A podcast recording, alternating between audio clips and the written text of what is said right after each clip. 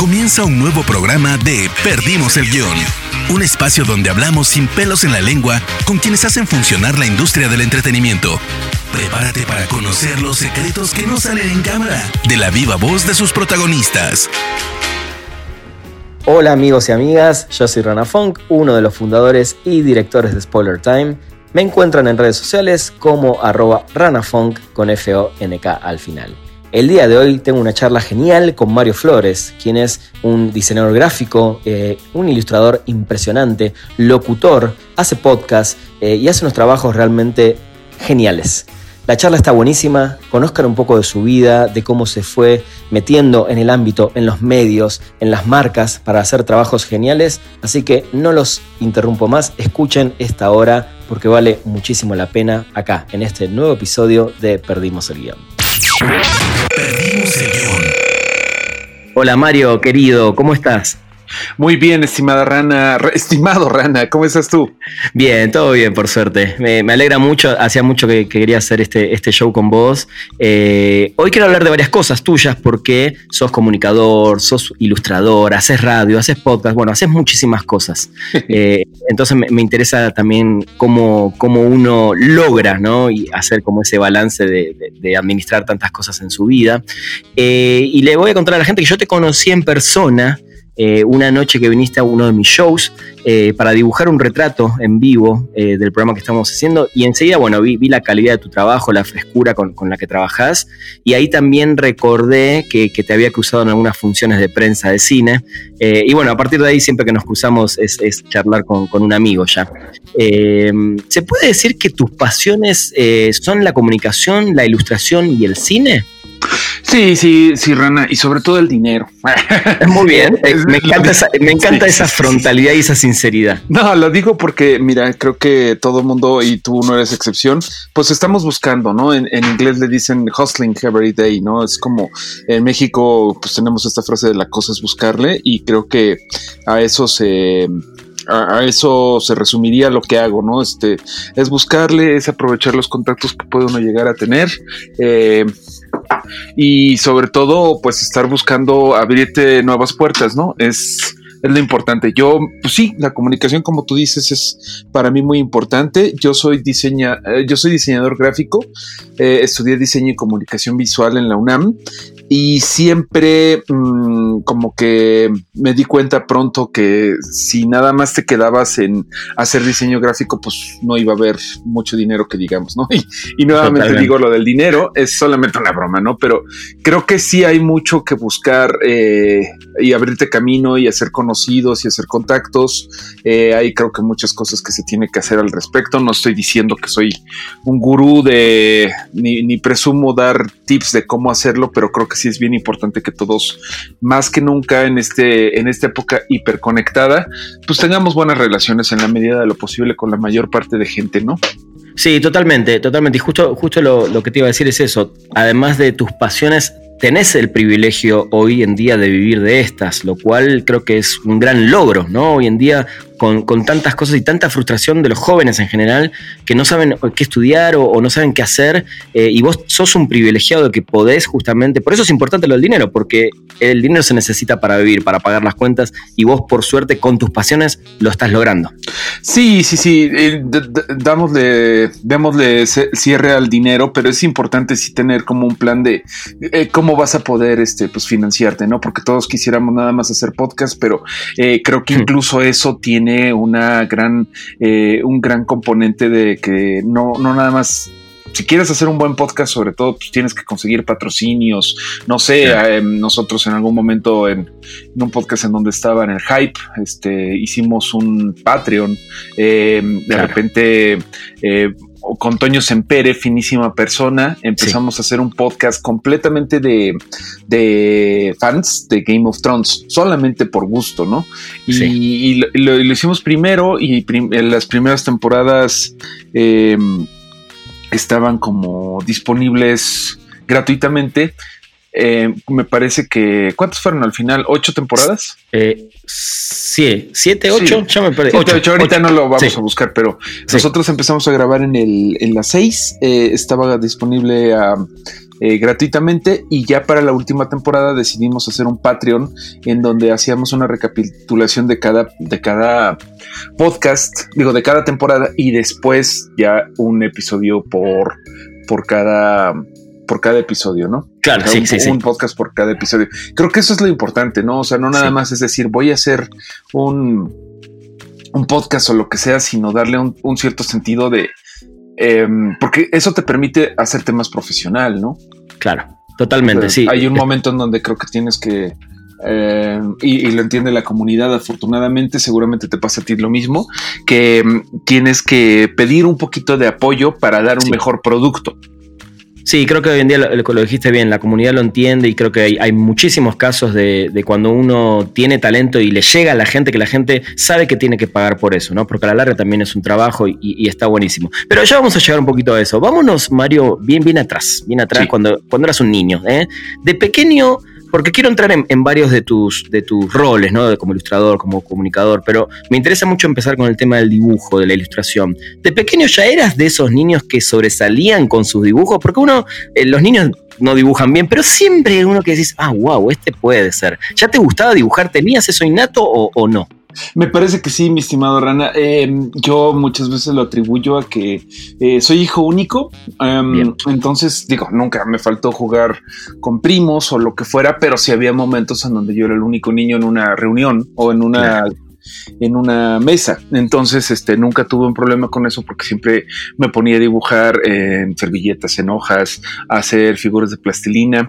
Eh, hubo, durante mucho tiempo de mi vida, mi mamá siempre ha tenido dos trabajos y uno de esos trabajos incluía que martes y jueves me tenía que dejar con mi abuela.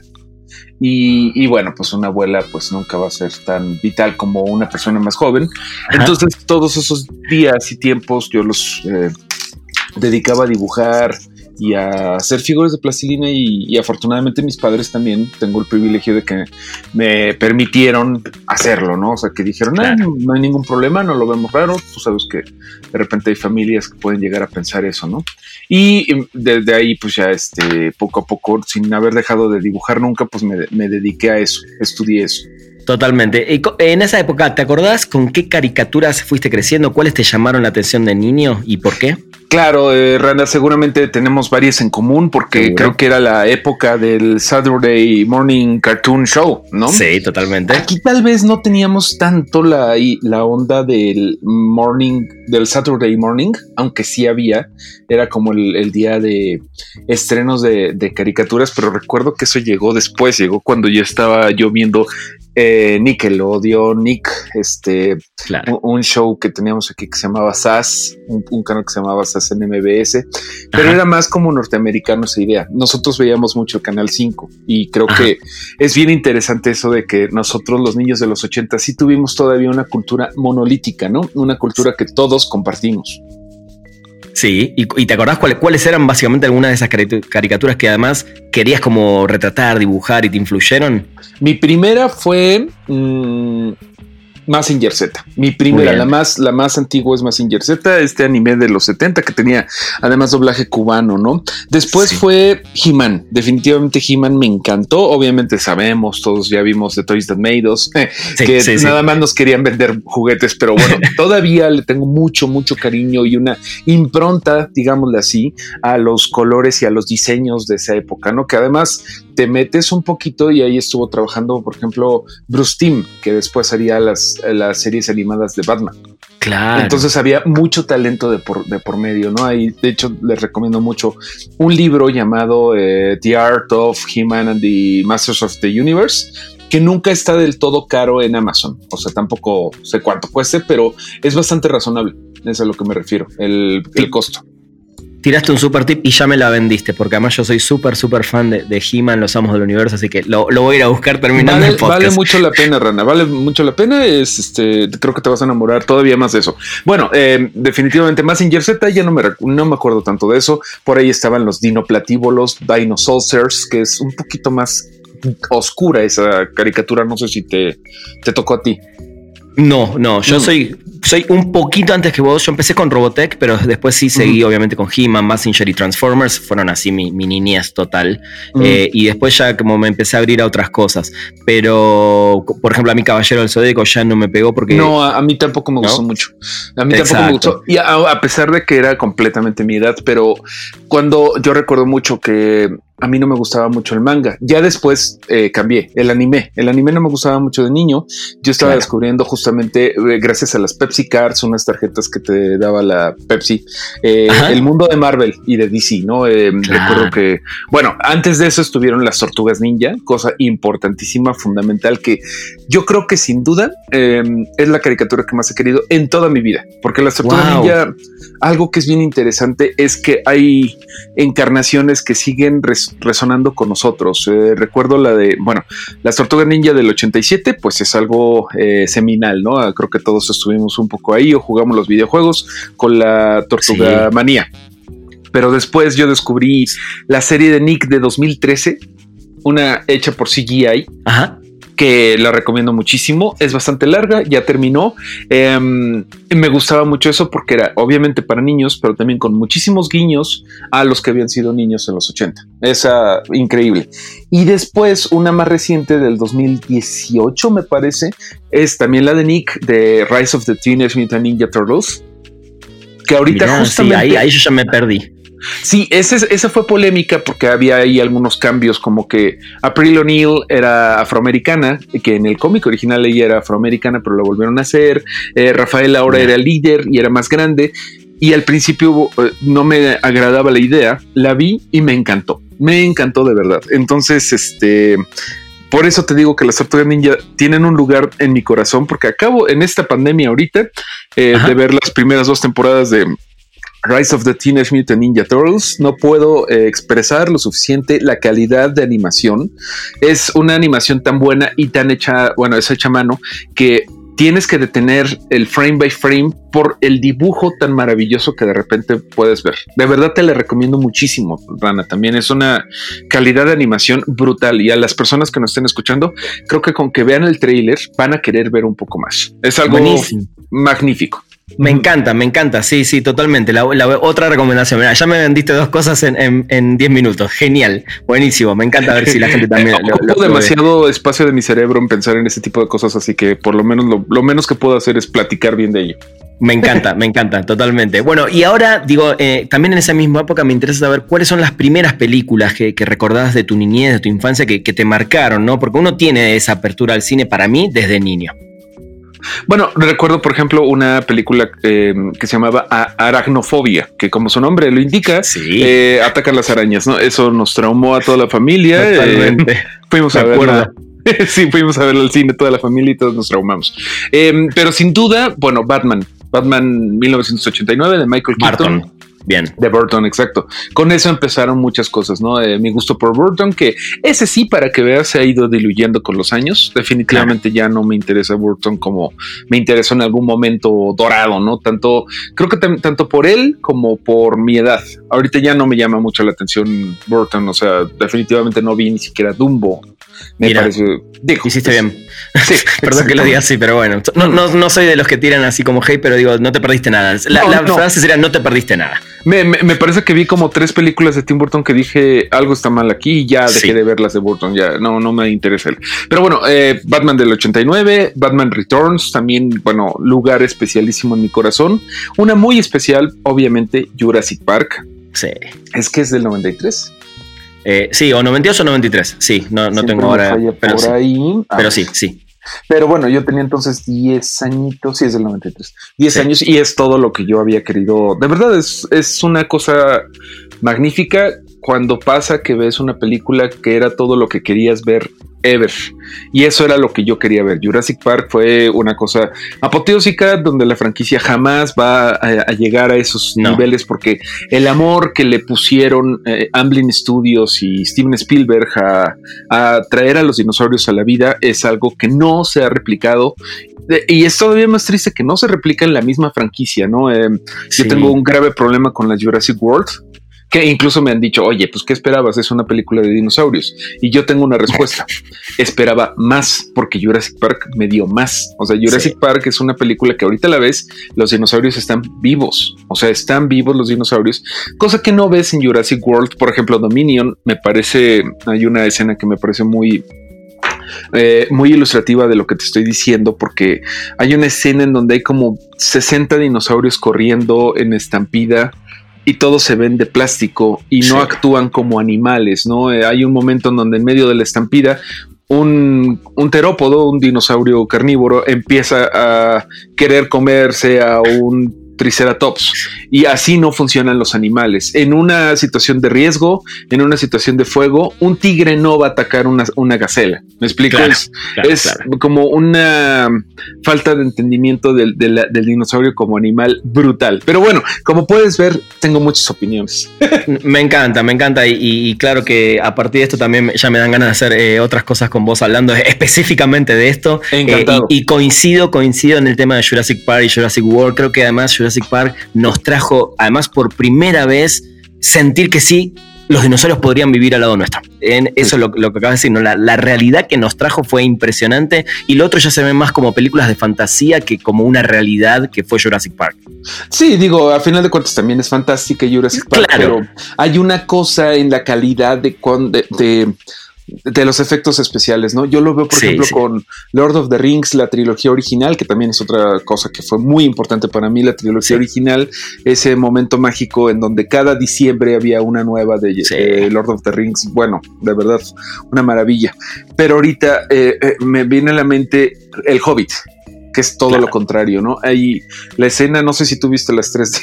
no, vi solo la primera. Mira, justo me pasó lo mismo, ¿no? Que dije, no, no quiero, no necesito más. Yo soy muy fan y sí las vi. Claro. Em, hay una, eh, hay una escena en la última película, ¿cuál es? The Battle of the Five Armies, que nuevamente hay más orcos que nunca en escena, hay más este escena, bueno, hay más despliegue tecnológico, hay más gasto de, de efectos especiales que nunca, y es cuando más chafa se ve todo es cuando em, los orcos parecen como de un juego de como extras de World of, Warcraft, por ejemplo, ¿no? O sea, y me parece que era algo que en la trilogía original los orcos también se sentían como algo vivo.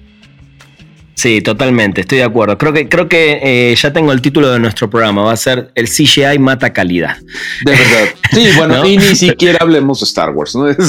Claro, sí, ya nos vamos a meter, sí, sí, totalmente. Pero creo que, creo que lo vamos a dejar por un programa especial porque está, está buenísimo el tema y me encanta. Pero bueno, quiero, meterme en, otra de las cosas también que, quería hablar con vos. Eh, te quiero hacer una pregunta que la voy a relacionar justamente con lo que estudiaste, que ya lo dijiste al principio, pero nos vamos a meter un poquito más. Em, ¿Qué te gustaba escuchar y ver en la televisión en tu adolescencia? ¿Eras más de ver series animadas, programas educativos?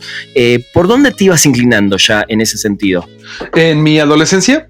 Sí. Yo tuve una etapa muy eh, en la prepa, eh, fui a la prepa 6 en Coyoacán, tuve una etapa darks. Mira. me hice darks de pequeño. me gustó, bueno, me empecé a, ir al, al tianguis cultural del Chopo. Mira, sí Sí, no sé si lo conoces. Sí, claro, de hecho toqué varias veces en el Chopo. Ah, no sabía que Y además, sí, yo, sí, soy baterista. Yo vine a México por primera vez en el año 2000 mm. y de, uno de mis shows más importantes, por lo menos por, la reacción de la gente, fue en el Chopo. Y a mí me llamó mucho la atención justamente eso, mucha gente en pleno calor, con el sol a full, todos pintados de negro, todos vestidos eh, muy dark. Eh, y fue algo con lo que me quedé desde esa primera visita a México, ¿no? Y el Chopo para mí era un lugar clave para el rock en general. Sí, sí, sí, me parece que eh, no se habla suficiente del, dolor del metalero y del dark en un país tropical, ¿no? Y es, algo muy, gracioso eso. Tal cual. Es, Ver las fotos de los pobres darquetos y metaleros eh, costarricenses me da, me da mucha risa, ¿no? Porque eh, aquí afuera esperando a, Iron Maiden, o no sé, y, todos los fans ticos así con sus estoperoles y todo, y un tucán y la jungla que se ve que le están pasando mal los pobres tipos, ¿no? Pero bueno, así fui yo. Entonces, me preguntas qué escuchaba yo, em, como buen Darks, em, me metí mucho en Lovecraft y, y, como te digo, creía yo en Lovecraft, ¿no? O sea, decía, es que esto es algo que nunca yo había leído, ¿no? En Howard Phillips Lovecraft, que bueno, ahorita ya pues da un poco de risa, ¿no? Todos estos clichés que, maneja el terror Lovecraftiano de algo indescriptible, los tentáculos, tentáculos, tentáculos y tentáculos. Sí, Pero, sí. Em, leía mucho de Lovecraft. Em, como que leí mucho lo que se tiene que leer, ¿no? De ese como manual del joven metalero, eh, joven de arqueto. Leí Lord of the Rings, el Silmarillion, em, ese tipo de cosas. Em, leí literatura eh, eh, mexicana y latinoamericana. Leí mucho Cortázar, leía ah, a Jorge Ibargüengoitia de México, me gusta mucho Jorge Ibargüengoitia. Eh, escuché música que desde entonces no he cambiado los gustos, eso es algo terrible, ¿no? Pero no soy de esos señores que dicen que el, el reggaetón vino a destruir la civilización occidental, pero sí escucho música muy de ese tipo de, señor.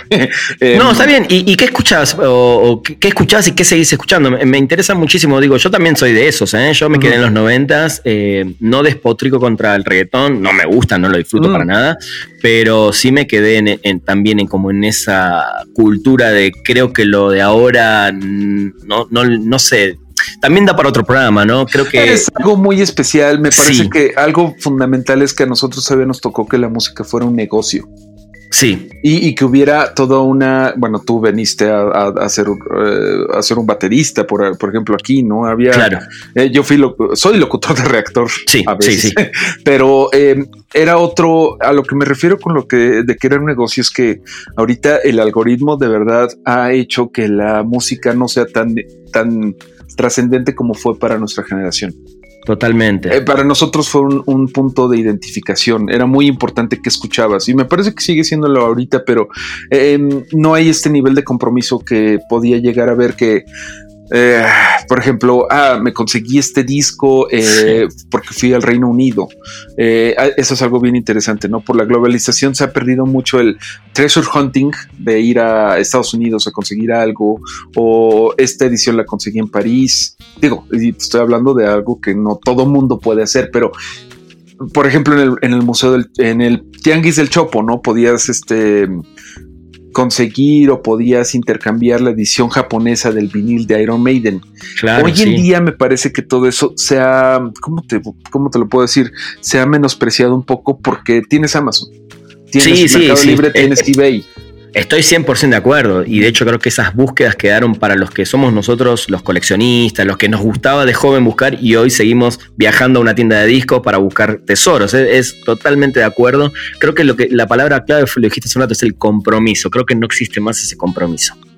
Sí, me parece que, bueno, es algo muy, estamos hablando muy desde una experiencia personal, ¿no? O sea, sí, claro. Seguramente esto lo pueden debatir eh, muchas personas muy fácilmente, pero sí veo que ahí hay un cambio de identidad eh, tan importante como fue para nosotros, aunque a lo mejor nos falta conocer más chicos de, de, 18 años ahorita. Eh, Puede ser. a final de cuentas, ¿qué me gusta y qué me gustaba desde entonces? Metallica. Eh, soy muy fan de Metallica, que yo siempre he pensado que son el América del heavy metal, el, eh, los Patriots del heavy metal. Sí, sí. Em, Iron Maiden. Sí. Iron Maiden es mi banda favorita, pero también Halloween de Alemania es una banda que amo y adoro con todo mi corazón. Dream Theater, em, cosas más bueno, obviamente también alternativas, este Radiohead, me gusta muchísimo Radiohead de Patch Mode. Mira, em, Ahí está tu costado más dark, ahí está tu costado más oscura. Sí, sí, sí. Bueno, de hecho sí dejé de lado la escuchar a Lacrimosa y Theater of Tragedy y esas cosas, pero de repente sí me pongo un disco de Ethereum y digo, ay, todavía me las sé todas. muy bien, muy bien, me encanta. Leonard me encanta. Cohen, Leonard Cohen me gusta, todavía me gusta mucho. Muy bien, gran, gran poeta y cantautor.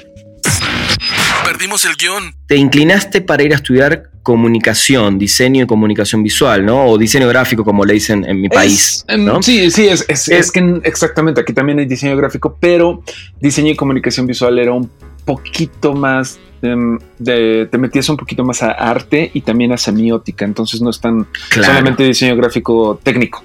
¿Qué, te, llevó a esa decisión? ¿Y paralelamente también estudiaste ilustración o eso, eso lo fuiste haciendo como un hobby y, bueno, más allá de que hoy ya sos un ilustrador profesional, ¿cómo fuiste llevando todo eso? Mm, te digo, este, desde siempre fue como muy natural que yo este, dibujaba. Claro. Hubo un momento en donde creo que me di cuenta de que no nada más era suficiente saber dibujar a las tortugas ninja bien, sino que tenías que llevar el dibujo más allá y después del dibujo eh, meterte al mundo de los colores, de la tipografía, de conceptos creativos. Hay mucho que trabajar cuando realmente quieres dedicar toda tu vida a algo gráfico, ¿no? y lo veo con mis colegas que hay mucha gente tan talentosa, ¿no? Que todavía me falta mucho. Em, sin, sin, comparar estilos ni nada, pero hay tanta variedad en Latinoamérica en general y en México de ilustradores que, bueno, es una cosa que nunca vas a terminar de, hacer mejor, de, mejorar esto, ¿no? Pero bueno, pues una cosa me fue llevando a otra en la carrera todavía. Eh, siento yo que todavía no, que estaba muy chico, algo que, muy, muy, muy inexperto, algo que me faltó y que creo que es una buena sugerencia para cualquier persona que nos pudiera estar escuchando y esté estudiando, es que trabajes desde la carrera, ¿no? Este, bien, Salí de la carrera y estaba yo completamente perdido, entonces conseguí el primer trabajo decente que pude porque el famoso em, se solicita diseñador 10, recién egresado con 10 años de experiencia, ¿no? sí, una cosa por el estilo y eso creo que pasa con cualquier profesión, pero... y em, pagamos nada. Te pago con una chela.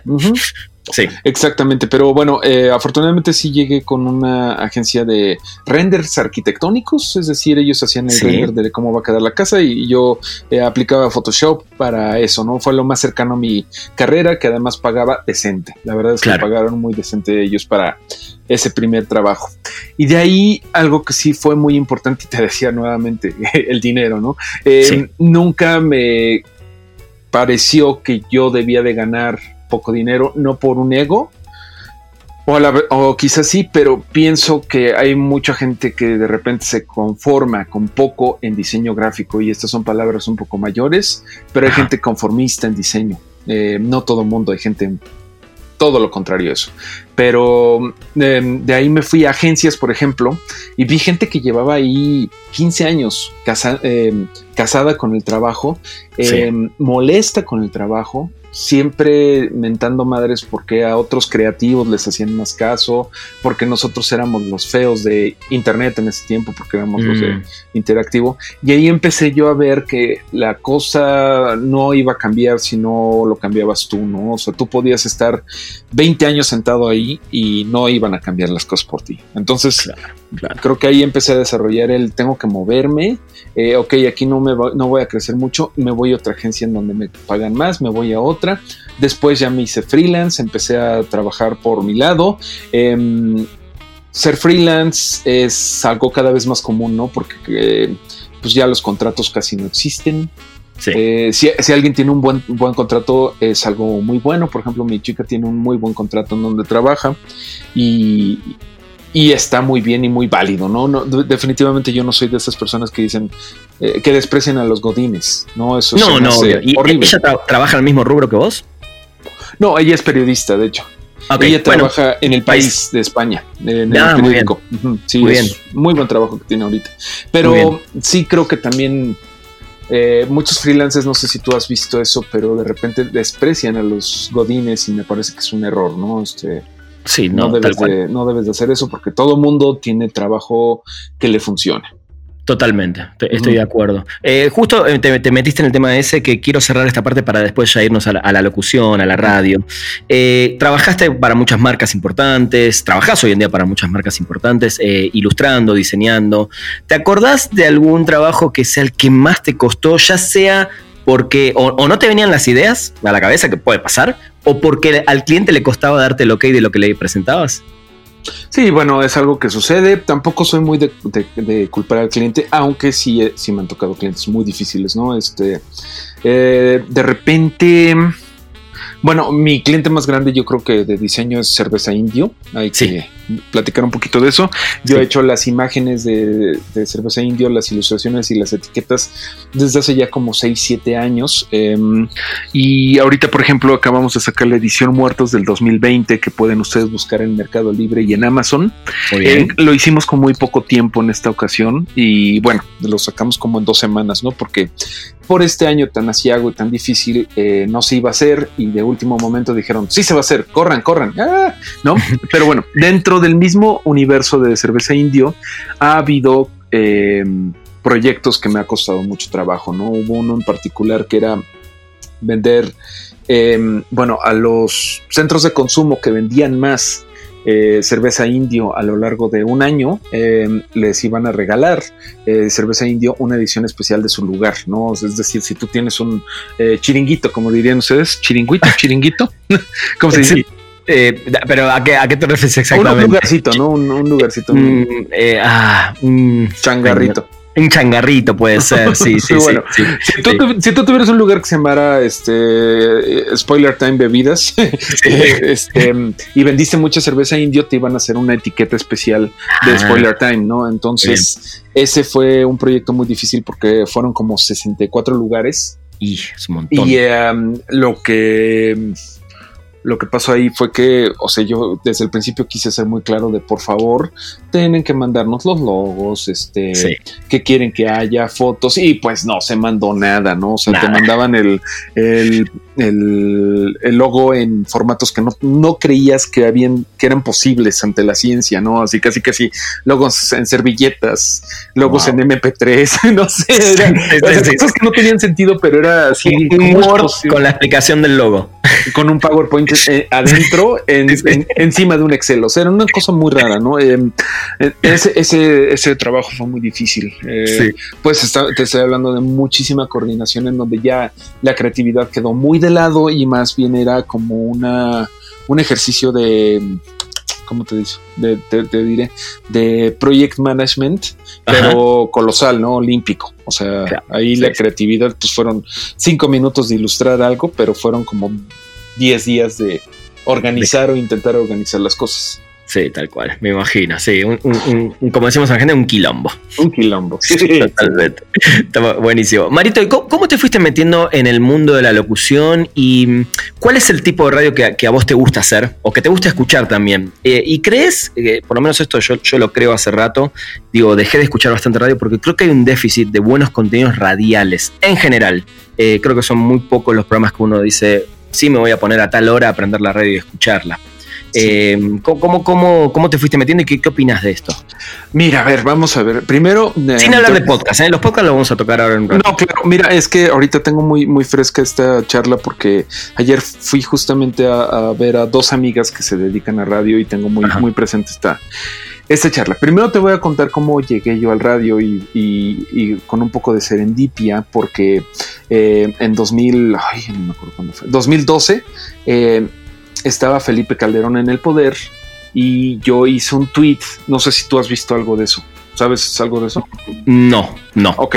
Yo hice un tweet. Yo llegué, mira, yo llegué a México en el 2010 y me fui metiendo muy de a poco también también en todo este mundo del entretenimiento en México. Ok, no, mira, esto es algo muy, muy curioso. Em, resulta que Felipe Calderón perdió dos secretarios de gobernación, que es algo así como el vicepresidente de México, ¿no? Es el que asumiría em, el poder en caso de que un presidente no estuviera. Entonces, eh, perdió Felipe Calderón a un secretario de gobernación en un, eh, en un accidente de avioneta en las lomas de Chapultepec, donde yo trabajaba en una agencia de publicidad. En 2000, ahorita no tengo la la, fecha, pero digamos 2011, digamos. Este, Después me cambié, como te decía, a otra agencia em, en donde nunca salíamos temprano, porque una de las razones por las cuales me fui de la agencia, ¿no? Nunca, nunca estábamos libres. Em, un día salí temprano del trabajo y tuiteé. En ese momento Twitter apenas estaba empezando, todavía podías bromear sin que ah, la gente malinterpretara o interpretara las cosas como ellas quisieran, como tú sabes que ahora pasa. Y yo, yo tuiteé, em, no salía tan temprano del trabajo desde que se cayó la avioneta del anterior secretario de gobernación. Anden con cuidado, funcionarios voladores. Al día siguiente se cayó un helicóptero con el otro secretario de gobernación. Wow. Entonces fue eh, pitoniza, yo qué sé, fue una coincidencia cósmica. Em, pero desgraciadamente explotó, entre comillas, eso porque la forma en la que se, se, hizo viral eso fue que tenía como 300 likes, que para entonces era una, era como si tuviera 39 mil. Me explico, era, era otro México, eran otro, eran otras redes. Te estoy hablando de que estaba empezando. Y como si eso llamó la atención de los investigadores del gobierno, fueron a mi casa y básicamente como esa bonita costumbre latinoamericana me levantaron. Entonces fui a dar a la PGR, extinta PGR, ahora es la Fiscalía General de la Justicia, y ahí me interrogaron, ¿no? Nada, nada sortido, nada dramático. Lo, único dramático fue que sí me levantaron afuera de la casa de mis padres y me, me llevaron a, a esta fiscalía que está en el Monumento a la Revolución. Bueno, se hizo un, gran revuelo ahí. Y regresando a todo esto, ahí me empezó a seguir la entonces gerente de reactor. Ah. Em, agarré un poco de, de, de, ¿cómo decirte? De spotlight. Claro. Em, yo nunca había considerado eh, ser locutor ni nada por el estilo, ¿no? Pero siempre he sido un poco chorero, siempre he sido un poco eh, hablantín. Entonces, ante las cámaras y todo eso, y la gente me empezó a seguir. Y bueno, recuerdo que gané como, eh, tenía como 16 mil followers después de todo eso, que es el equivalente a que ahorita tuvieras un millón seiscientos. O sea, era, Era, todo relativo, ¿no? Pero entonces la gerente de reactor eh, nueva me invitó a hacer una audición a reactor. Yo no sabía que era una audición, nada más me invitaron a hablar y les agradé porque ya buscaba eh, locutores completamente nuevos y pues así entré a reactor, ¿no? Em, y fue algo muy azaroso eh, y muy al principio me, me da vergüenza, ¿no? Que todo lo que no sabía cuando empecé a, hacer radio, ¿no? Obviamente no fueron tan suicidas como para darme un show a mí mismo. Estaba yo con otra chica más, más experimentada que se llama María Letona. Sí, claro, Mario y María, María y Mario. Entonces ahí fuimos poco a poco levantando, estuvimos dos años al aire en el programa matutino, agarré mucha experiencia, después estuve en un programa yo solo de 3 a 4, de 2 a 3, de, de 2 a 3, de 2 a 3, que era un horario difícil, ¿no? Era la media tarde, pero eh, estuve solo. A comer, básicamente. Después este, llegué al podcast del Hype, que estuve bastante rato ahí. Em, y después, otra vez, eh, bueno, eh, me sacaron de reactor, hubo un gerente que no me agradaba, que yo no le agradaba, es mutuo, pero me corrió el tipo despreciable. Entonces, este... Me fui de reactor, acabo de regresar, bueno, con otra gerente que, ha estado, que está ahora, y ahí estoy, ¿no? Y estoy haciendo los podcasts de HBO. Bueno, la cosa es, te estoy hablando de unos, unos siete años más o menos de que empecé de radio y podcast y todo eso, y todavía me falta mucho, pero no es lo mismo siete años antes que siete años después y ya puedes ir viendo todas las cosas que te faltan o por dónde puedes ir eh, viendo justamente qué tipo de, contenido puedes, este, te puede gustar. Tú me decías, ¿qué, contenido de radio eh, escuchas ahorita? Mira, justamente ayer eh, reflexionábamos sobre esto de que hoy en día mm, no tienes que por qué consumir contenidos que te saquen de tu zona de confort. A lo que voy es, tú puedes o más bien el público ahorita puede despertarse con Spotify, su propia música, sus propias playlists, sin anuncios, puede ver este Netflix, HBO, Prime,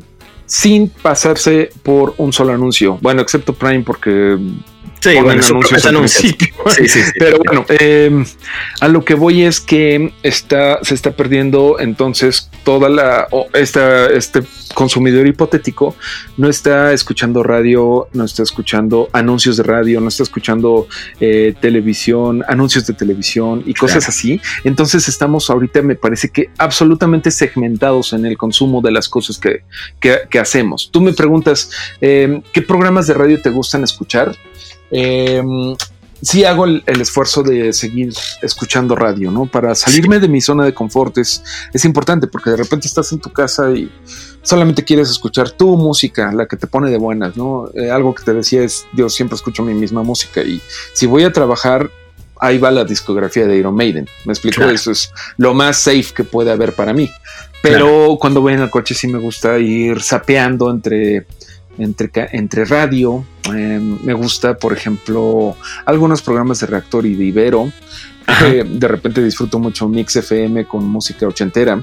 Em, como mi, bueno, mi chica está, pues está estamos trabajando en la misma casa, escuchamos más radio, ¿no? Ella siempre se levanta, se, se levantaba con Aristegui, ya nos hartó eh, sí, ya nos hartó. Eh, ella, eh, Aristegui le escucha si quieres votar contra Morena.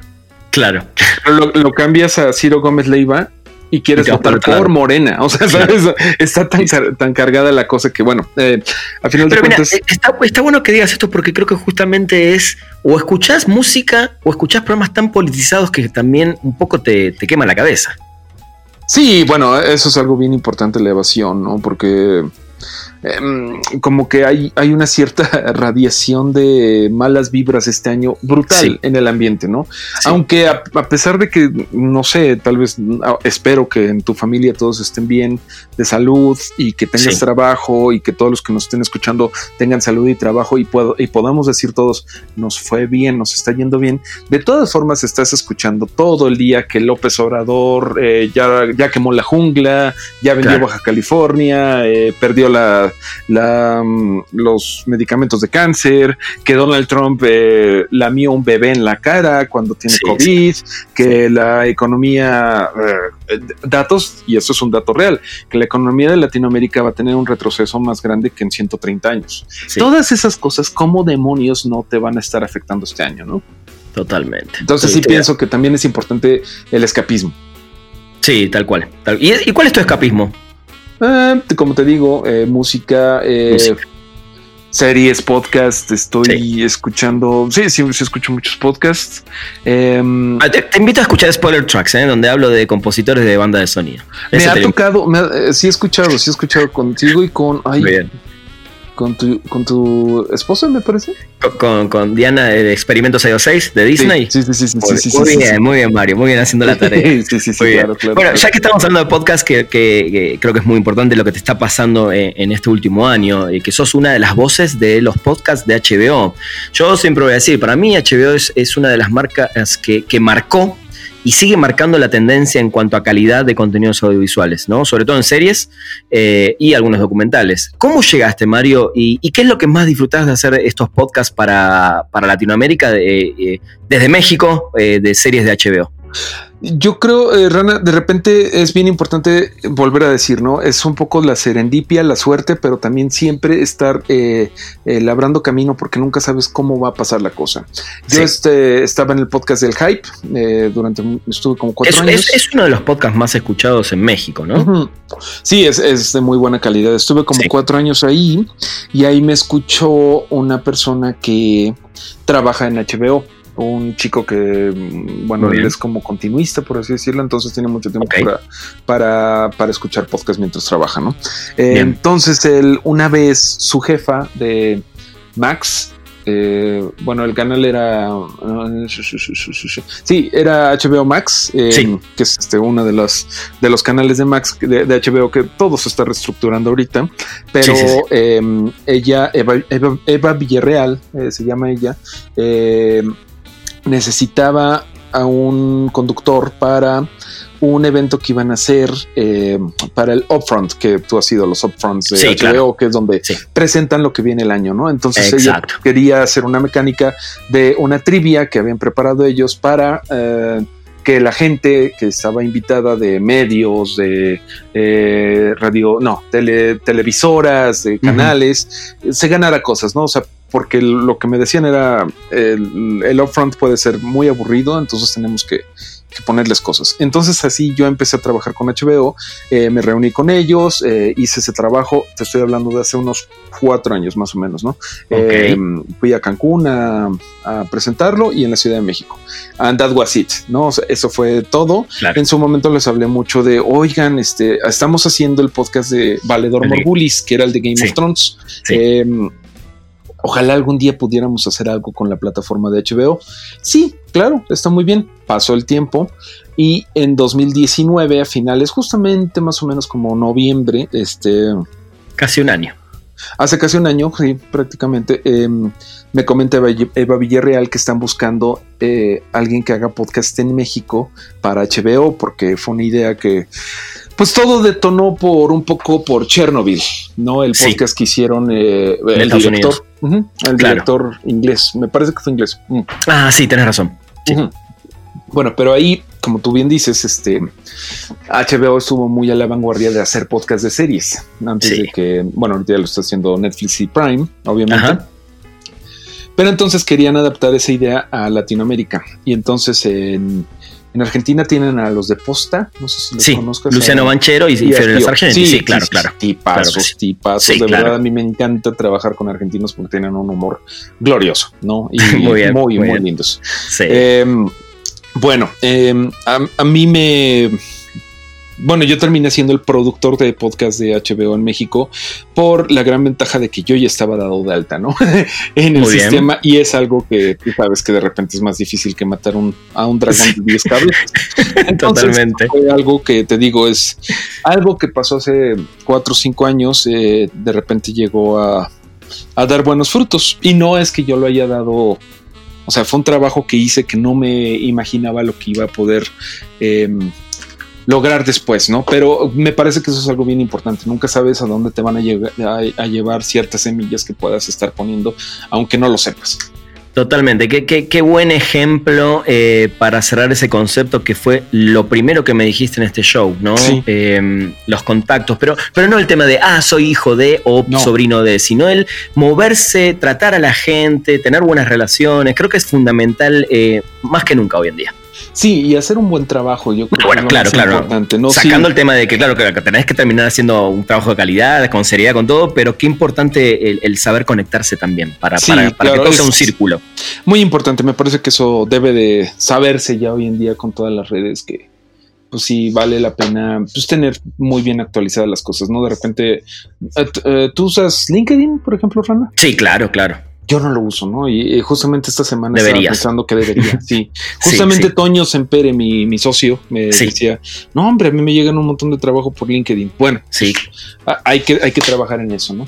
Totalmente, totalmente, sí, sí, hacelo. Eh, Mario, para ir terminando un poquito con esta parte profesional, em, tengo una, pregunta que, me gustaría, porque justamente sos ilustrador, em, sos locutor, te encanta el cine, sos apasionado, te gustan las series, ¿Pensaste ya en tu propio proyecto para realizar tu propia historia ilustrada para cine o para televisión? No, o sea, no, no, no, no, Rana. Em, ¿Y te gustaría?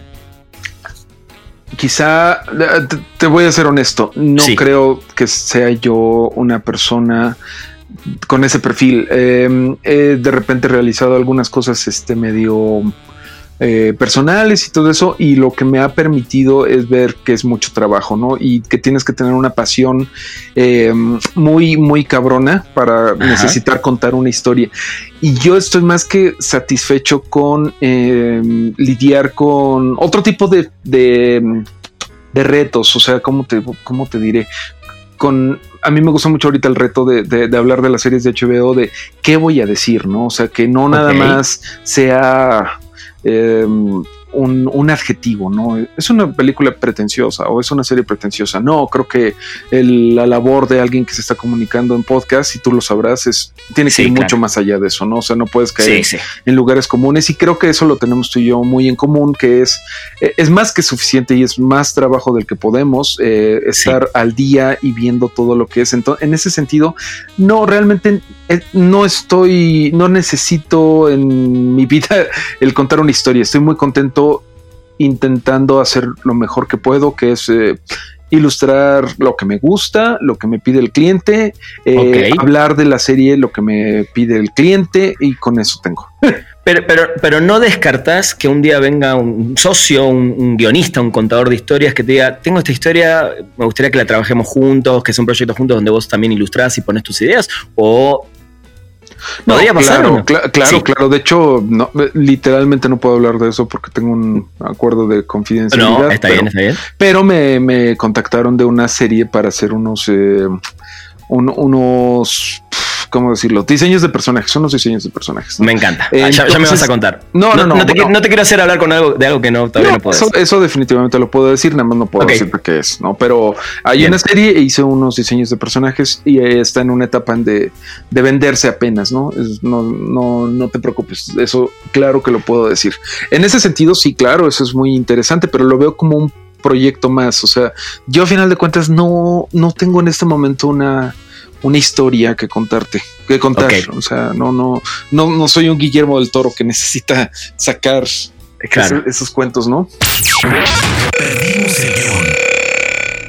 Buenísimo. Marito, para, para, ir cerrando, tengo, tengo unas preguntas que me gustaría que me las contestes como mejor te queden, o del lado personal o del lado profesional. Ahora me vas a entender. Por ejemplo, una de las preguntas que, siempre les hago a mis invitados es, eh, ¿cuál consideras hasta el momento tu más grande logro? Mi mayor logro es... Eh, yo creo que estar a los 37 años siendo feliz, teniendo amigos, eh, estoy casado, me casé justo este año antes de empezar la pandemia, el 21 de marzo.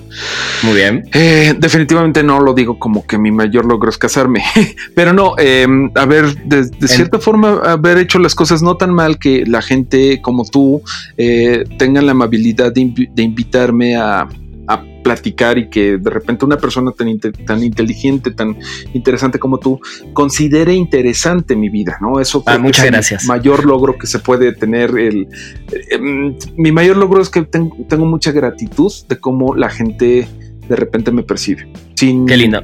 Sin decir yo, ay, bueno, todo el mundo me ama, por supuesto que no, pero hay gente que, que me aprecia y eso me alegra muchísimo, ¿no? Eh, creo que eh, tenemos mucha gente en común que nos alegra que, sean nuestros amigos. Se me viene a la cabeza Carla Guerrero, eh, Pepe Arch, Stevie de TV, no sé, no sé, son decir, pero son gente tan, tan talentosa que, que ellos te traten como te tratan y que te quieran, es un logro en sí mismo, ¿no? Porque dice, pues creo que algo debo estar haciendo bien.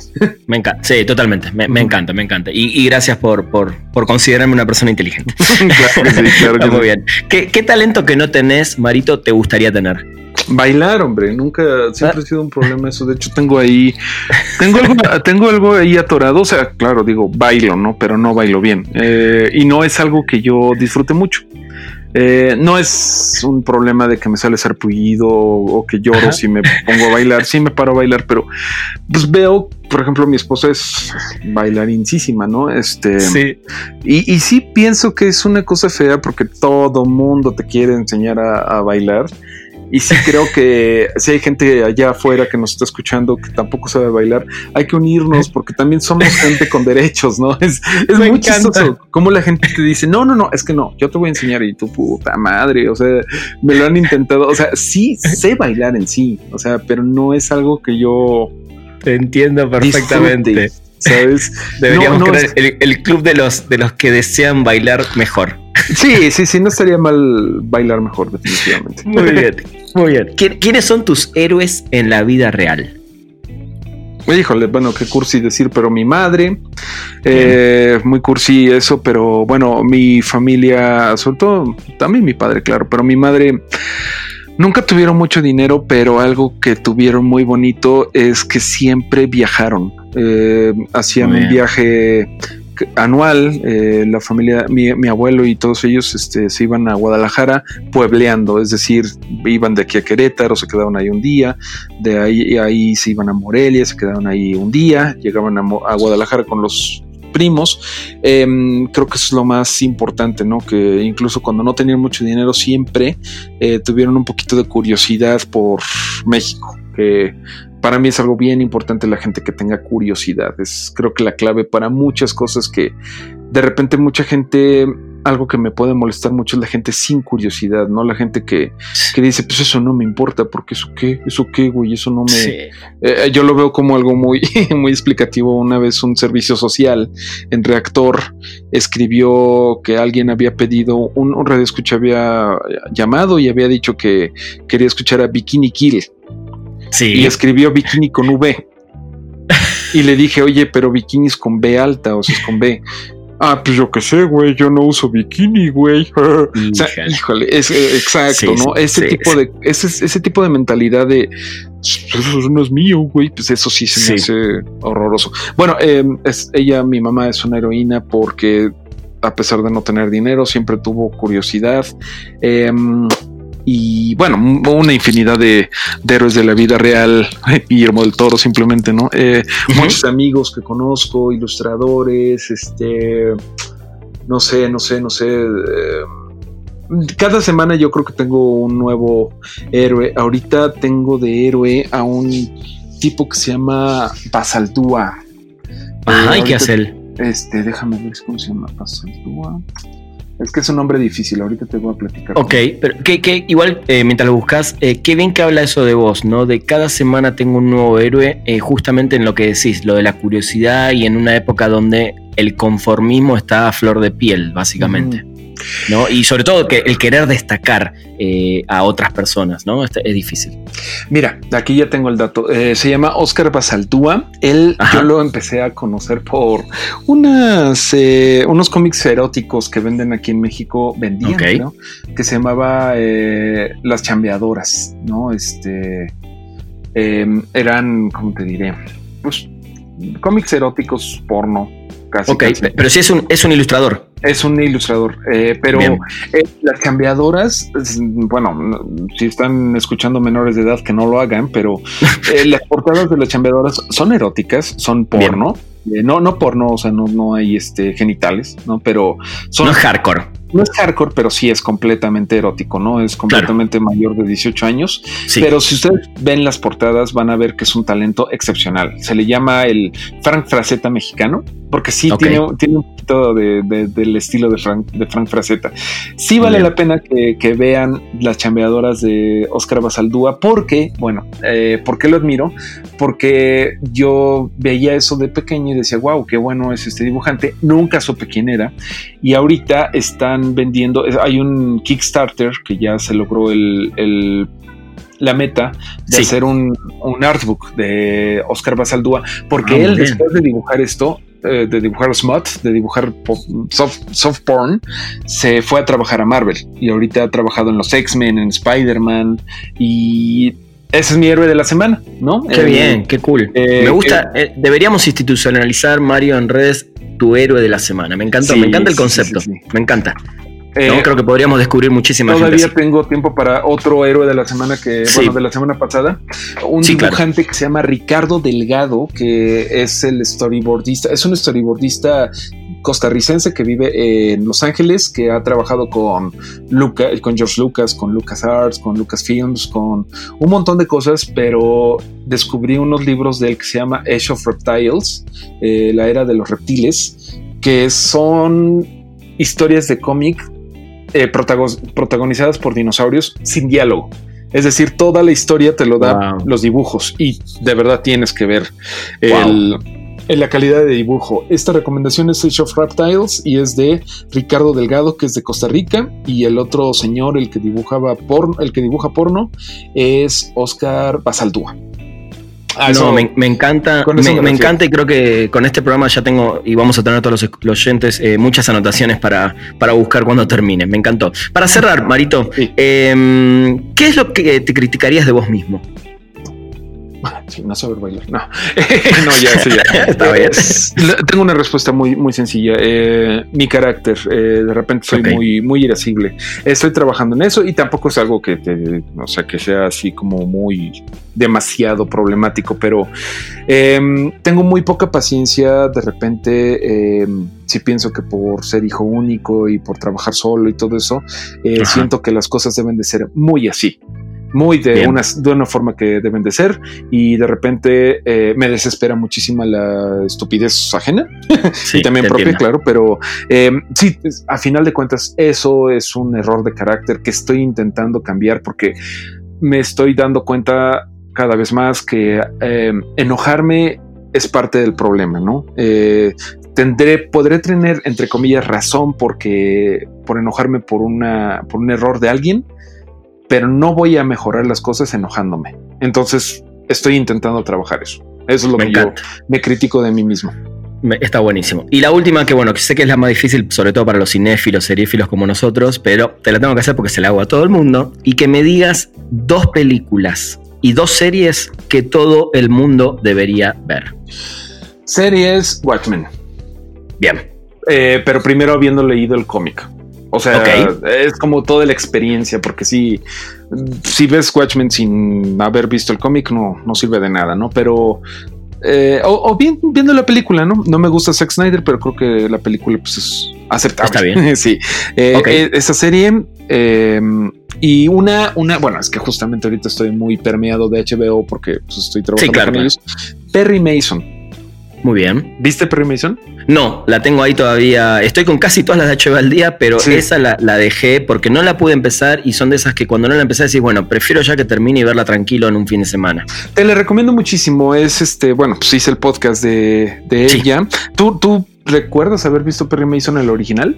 No, tampoco. No, no, tampoco yo, pero mi mamá sí ya me contó, no, que esto, y ya dije, ah, sí, creo que mi abuelo lo veía. Pues era un abogado que ganaba todo y era súper chingón el tipo en los 60, ¿no? Em, pero este, este reboot es con Matthew Rice. sí, Matthew Rice, de verdad vale la pena muchísimo. Em, la puesta en escena de Los Ángeles de 1930 es una obra de arte. Eh, todo lo que, o sea, de, verdad, el mejor vestuario que pueden ver es, está en esta serie. Eh, todos los detalles como lo roto de la ropa y por qué estaba rota, porque estaba saliendo la gente de la Gran Depresión. Entonces tenía, la gente tenía dos trajes y eso era todo lo que tenían, ¿no? Eh, la mujer, las mujeres tenían tres vestidos y un sombrero y tenían que durar toda la vida, ¿no? Y tenían un abrigo para, para Año Nuevo y eso era todo lo que tenían. Es una serie que vale muchísimo la pena. Entonces ahí están mis dos películas, mis dos series, Watchmen y Perry Mason. Películas que todo el mundo debería de ver. Híjole, ahorita se me viene a la cabeza. A ver, dime tú. No, a ver, yo si te digo rápido, para mí Pulp Fiction es un must en ah, la vida, sí o sí.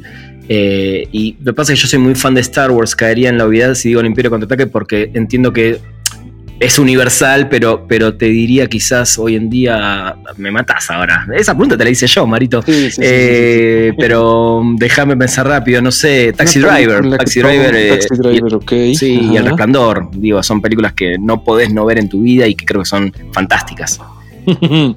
Eh, diablos, eh, es que así que todo el mundo deba de ver. Yo pienso que ya mucha gente habrá visto las que se me puede ocurrir. Ay, diablos. Vamos Siempre hay alguien que no, siempre hay alguien Digamos que, tienen que ver Pacific Rim de Guillermo del Toro porque es absolutamente divertida.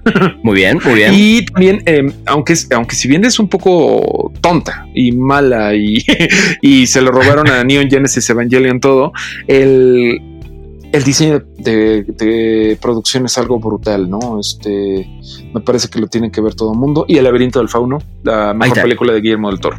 Definitivamente. Muy bien. Muy bien, me encanta, me encantan las dos. Está, buenísimo, me encantó. Te salieron ahí perfecto sobre la marcha. Muy bien, Marito, qué, placer, qué placer. La verdad que mm, sos de esos tipos que cuando tengo esta charla y tan larga y tantas cosas, me dan ganas de seguir charlando de otras, porque se abrieron además en la charla muchos temas que me encantaría, ojalá algún día los podamos tener o en otro podcast, o en un show en vivo, o, o en la vida misma tomándonos un café. Claro que sí, mi estimado, y ojalá que a la gente les guste y que nos digan, ah, sería bueno que siguieran hablando.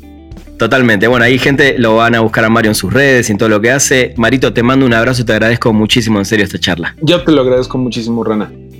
Gente, esto fue un nuevo episodio de Perdimos el Guión. Nos escuchamos la próxima semana. Gracias. Llegamos al final de Perdimos el Guión. Gracias por acompañarnos y no te pierdas un nuevo programa cada martes, donde hablaremos sin pelos en la lengua con quienes hacen funcionar la industria del entretenimiento. Perdimos el Guión.